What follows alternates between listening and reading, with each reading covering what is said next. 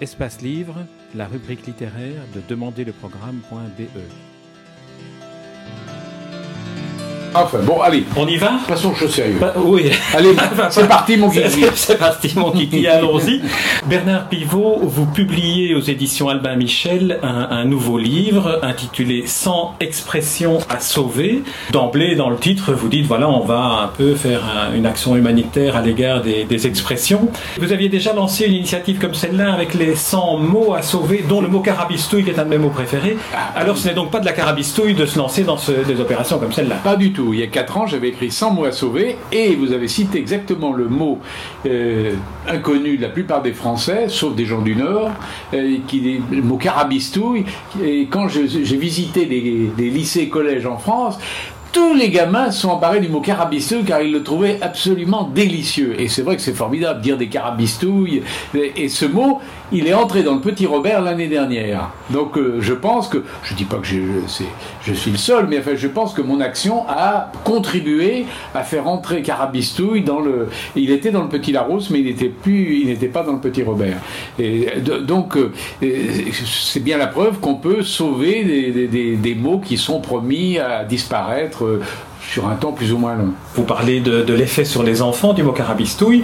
Est-ce que ce n'est pas un effet aussi de l'espèce de jubilation que vous mettez dans tout ce que vous entreprenez, que ce soit la culture, bouillon de culture, etc., ou dans les livres, à, à inventer des situations dans lesquelles le lecteur prend plaisir au mot, prend plaisir à la phrase? Alors, vous, vous, vous venez de prononcer le mot qui me, quoi, me, résume le mieux, c'est le mot plaisir. Effectivement, je, euh, je suis un homme qui aime beaucoup les plaisirs de la vie et je trouve que les mots, les livres, la littérature euh, font.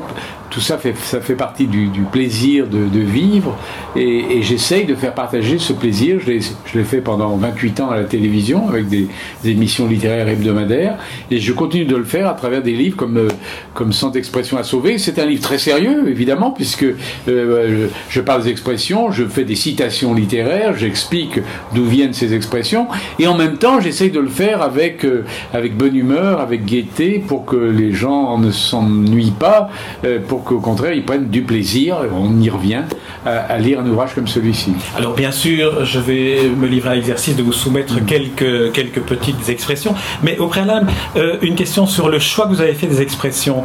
Vous avez choisi celles qui étaient en, en- en état de danger, mais, mais encore euh, utilisées. Voilà, à part deux ou trois alors qui sont vraiment mortes. Il y en a une par exemple jouée du manicordion euh, qui alors, vraiment qui est morte celle-ci, mais c'est pour faire plaisir à Jean d'Ormesson qu'il avait ressorti il y a deux ou trois ans dans un précédent livre et donc j'ai voulu lui faire plaisir en lui la mettant. Enfin, elle est morte celle-là.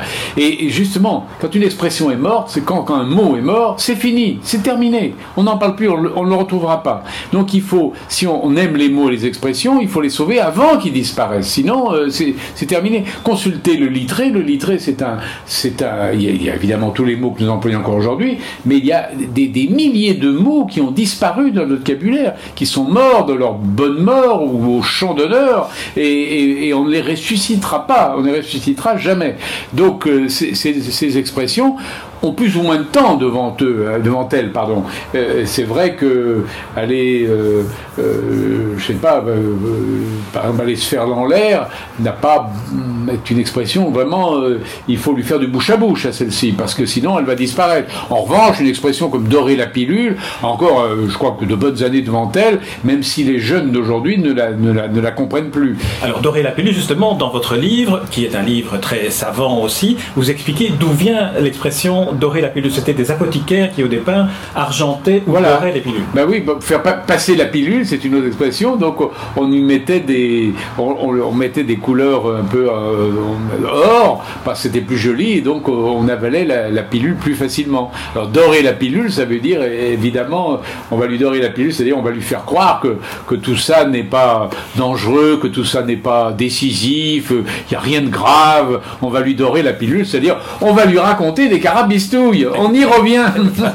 oui, en plus, en plus j'y reviens aussi parce que c'est un mot qui était aussi tellement musical. Il y a une musique des mots qui peut-être permet leur survie plus longue. Peut-être, oui, oui, oui, des calambrodennes, par exemple, qui est un synonyme de carabistouille, c'est un très joli mot.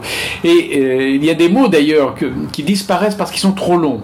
On va aujourd'hui vers les, sous l'influence de, de, l'anglo-américain, on va vers les mots courts. Euh, et d'ailleurs, c'est pour ça qu'il y a beaucoup d'apocopes. On, va, on va dire la télé, on va pas dire télévision, on va dire la perf, on va plus dire la performance. Et donc, le, ces grands mots comme ça, qui, qui, sont beaux, qui sont chantants, comme carabistouille, évidemment, on a, on a tendance à un peu à les oublier.